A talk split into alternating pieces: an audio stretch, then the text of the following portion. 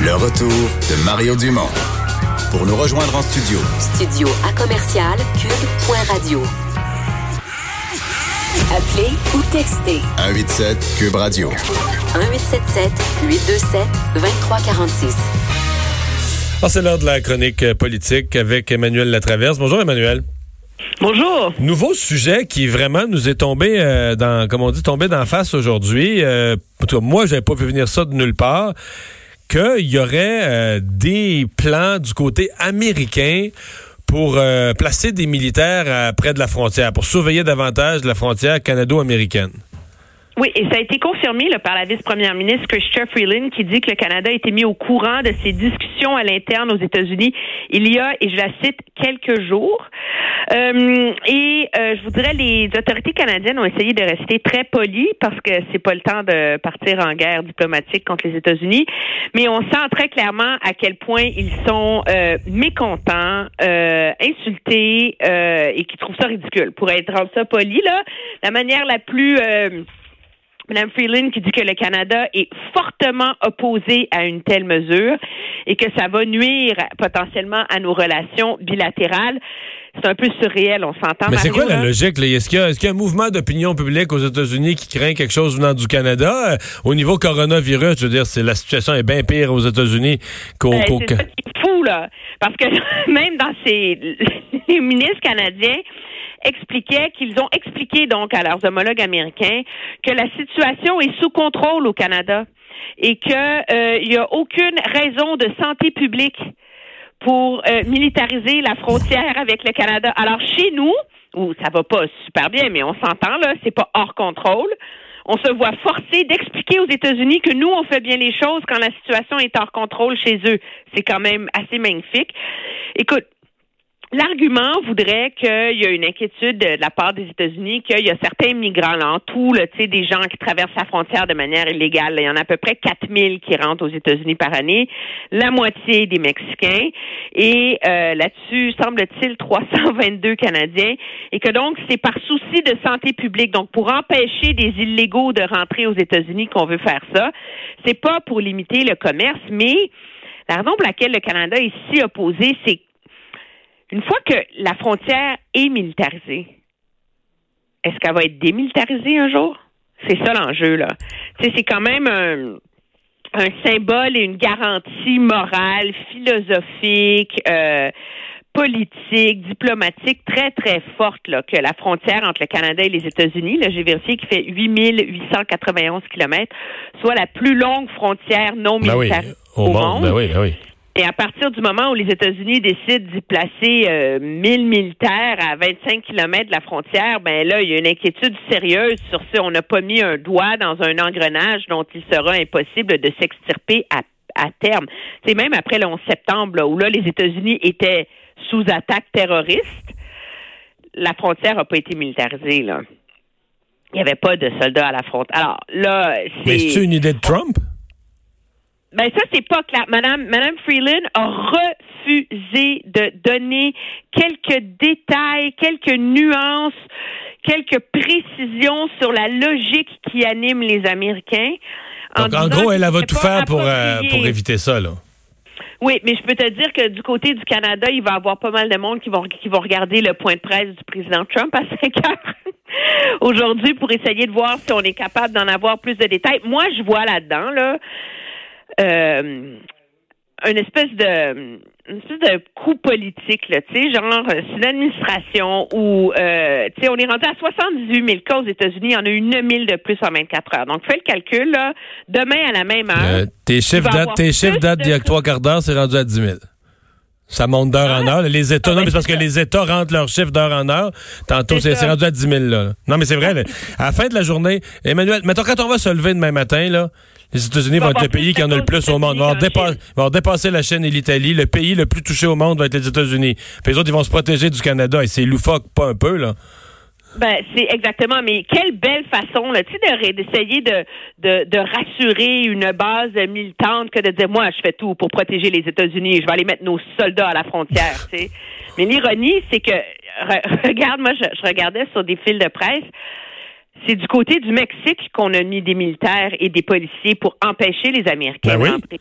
Ah oui, c'est les, les Mexicains qui veulent un mur. Les Mexicains, la journée que j'avais regardée, là, ça fait quand même quelques jours, le Mexique avait 160 cas. puis À l'époque, les Américains en avaient, je pense que c'est la fin de semaine, dimanche passé. Les Américains en avaient 16 000. Il y en avait 100 fois plus. Les, les Américains sont passés de 16 000 à, à 70 000. Mais je veux dire, le Mexique, là, à l'heure actuelle, a peur de voir le coronavirus entrer massivement sur son territoire par le rentrer par le- le- les États-Unis, par les États du Sud? Oui, oui, ex- ex- exactement. Puis il y a même des lieux où ils ont érigé des clôtures de barbelés pour empêcher les, en- les gens d'entrer. Alors, c'est un autre casse-tête diplomatique qui est tombé sur la tête euh, du gouvernement. J'ai aucune idée comment ils vont réussir à s'en extirper. Peut-être que finalement la raison va reprendre ses droits du côté. euh, de l'administration américaine, mais c'est certainement un enjeu de très, très, très grande inquiétude euh, pour le gouvernement canadien en ce moment-là. Et euh, ben toujours les stocks de matériel qui font euh, qui font l'actualité. Euh, Monsieur Legault, j'ai trouvé que c'était quand même euh, c'était plus juste ce qu'il disait aujourd'hui euh, en disant euh, ouais, il dit pas on n'a pas le matériel ce qu'il faut, mais il a avoué il faut le gérer de façon serrée. Bon ici et partout dans le monde le matériel. Donc bon et là en plus dans- ça, ça, arrive dans cette journée où on sait que le Canada en a donné en a donné quand même euh, 16 tonnes à la Chine en février dernier. Oui, je- moi je dirais que le M. Legault était un peu jovialiste dans les dernières semaines. Tu sais, là-dessus, là, c'est pourquoi le Québec serait la seule région du monde où il n'y a pas un manque d'équipement. Là? Ça serait quand même assez surprenant. Là. Euh, on est correct, on est correct, on est correct, mais on comprend que la raison pour laquelle il n'y a pas de pénurie puis il n'y a pas d'inquiétude, c'est parce que objectivement, on rationne l'accès aux masques dans les hôpitaux et le débat qui a lieu en ce moment, je pense que c'est un débat au sein du milieu de la santé où plusieurs acteurs du niveau de la santé en ont pas contre le fait que c'est pas un bar ouvert l'accès aux masques, mais font valoir que le rationnement est trop serré. Euh, tu sais, qu'on entend parler, là, notre collègue Alain Laforêt, c'était un médecin qui s'est fait une visière avec un acétate, là. Je veux dire, sérieusement, on n'est pas dans un pays du tiers-monde. Ici, ça ne devrait pas arriver. Donc, je pense que là, il y a comme la pointe d'un débat difficile là, au sein du système de santé qui va qui va se poindre pour le gouvernement. En même temps, je pense que c'est des ajustements et un débat qu'on peut pas prévoir d'avance, tu sais. Je veux dire, le le gouvernement peut faire tous les plans qu'il veut, être préparé jusqu'à là. À un moment donné, quand les cas se mettent à rentrer, quand c'est dans la population, quand l'inquiétude est vraiment présente au sein du euh, du personnel de la santé, les infirmières, etc. Là, la réalité frappe. C'est là, là qu'on est dans une période euh, d'ajustement assez qui va être peut-être difficile, là, je pense, euh, pour le système de la santé, euh, parce que M. Legault reconnaît que c'est serré là, pour, euh, pour l'usage des masques. Là. Mais en même temps, le gouvernement fédéral lui défend d'avoir envoyé 16, euh, 16 tonnes de matériel en Chine au mois de février. Hein? Ouais. Très clairement. Ouais. Euh, on parlait des États-Unis, tu vois, là, je, regarde le relevé en direct. Ils sont rendus aujourd'hui à 12 000 nouveaux cas.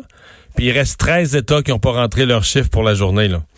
Fait que c'est. Puis là, il y a des. Il y a vraiment des nouveaux foyers, là, entre autres la Louisiane, la ville de Nouvelle-Orléans, New Orleans, là, où on craint d'avoir un nouveau New York. Fait que euh, des problèmes aux États-Unis. C'est pour ça que c'est placé des soldats à frontière canadienne. C'est une joke, là, incroyable. C'est une farce monumentale. Peut-être pour détourner l'attention ou essayer de créer un, débat politique pour détourner les yeux des Américains. Mais le président Trump, il s'illusionne. Là. Je veux dire, euh, quand, tu vas commencer à avoir des décès, puis des gens qui n'ont pas les soins intensifs, qui n'ont pas les ventilateurs pour se faire intuber, pour, se- faire les aides respiratoires, et tout ça, je veux dire, euh, moi, je vois pas comment les Américains vont, se laisser distraire par d'autres choses que par la mort des leurs. Ben, oui, mais je pense qu'un un des éléments, c'est que quand on regarde la liste des États qui sont très gravement touchés aux États-Unis, c'est très, très, très inégal, hein? Euh, je veux dire, c'est sûr que, bon, l'État de New York, on le sait, là, c'est un cataclysme. Là. Il y a 37 000 cas, 4 000 nouveaux cas, 385 morts. Mais l'État suivant qui en a le plus, c'est le New Jersey. Mais c'est New York 1000. aussi, c'est la banlieue de New York, là, dans Ben le fond. non, ben, ça. Mais après ça, c'est la Californie avec 3 000. Donc, tu vois, dès, dès qu'on rentre dans les États plus petits, ils sont encore dans des chiffres pour la majorité là, quand même assez bas. Donc, il y a des grandes concentrations autour de New York, puis après ça, ça baisse beaucoup. Est-ce que le président mise là-dessus en disant, ben tant pis New York, c'est des démocrates, de toute façon, je m'en fous, et euh, moi, je vais miser pour passer mon, mon message dans mes États sont moins touchés, Ouais. c'est intéressant. Mais au- aujourd'hui, l'administration a annoncé qu'ils ont des tests tellement précis, là, Mario, qu'ils vont être capables de déclarer county par county. Ça, c'est comme euh, circonscription par circonscription, là, ou même pas compter tu sais, par euh, Ouais, ouais. bourgade par bourgade. Là. Euh, quelles étaient les bourgades à risque moyen, faible et élevé pour que celles qui sont faibles puissent repartir leur économie plus rapidement? Ouais. Alors, Ouais. on est dans la pensée magique. Pas mal. J'aime mieux, euh, j'aime mieux euh, nos, nos, nos débats ici sur comment, euh, sur le nombre de masques dans, Ben, dans les hôpitaux je que les lunettes roses que se met le président Je américain. pense qu'on est un peu plus sur terre. Merci, Emmanuel. Ça me fait plaisir. Au revoir.